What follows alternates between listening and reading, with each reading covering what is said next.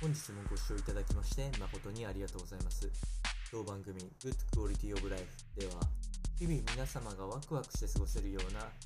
新しいトピックスやヘルス関係の論文等を参考にしながら情報提供を行いますのでぜひお聞きください。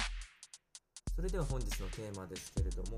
軽い有酸素運動でも記憶を司る領域に活発な動きが確認されたといったような研究結果が出ておりますのでえー、この話をしていきたいと思います。この内容はアメリカのテキサス大学の、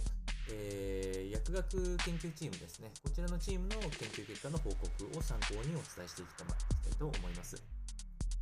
えー、大きなトピックスといたしましては、軽い有酸素運動っていうのは、えー、数値でいうと記憶力47%向上に寄与したというふうに言われております。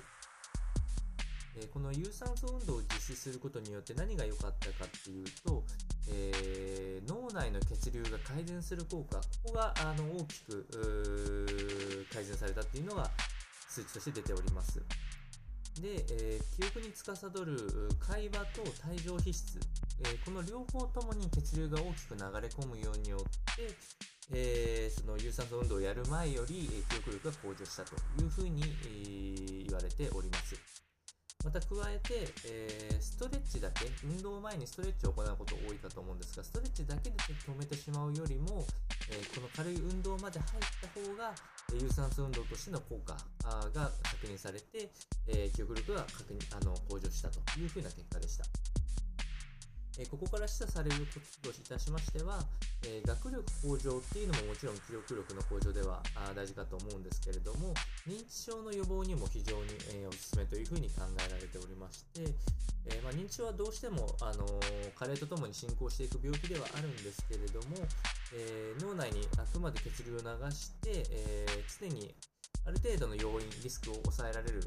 効果が確認できているので、できれば高齢者の方にも軽い有酸素運動っていうのをやっていくことをお勧め、えー、されておりまして、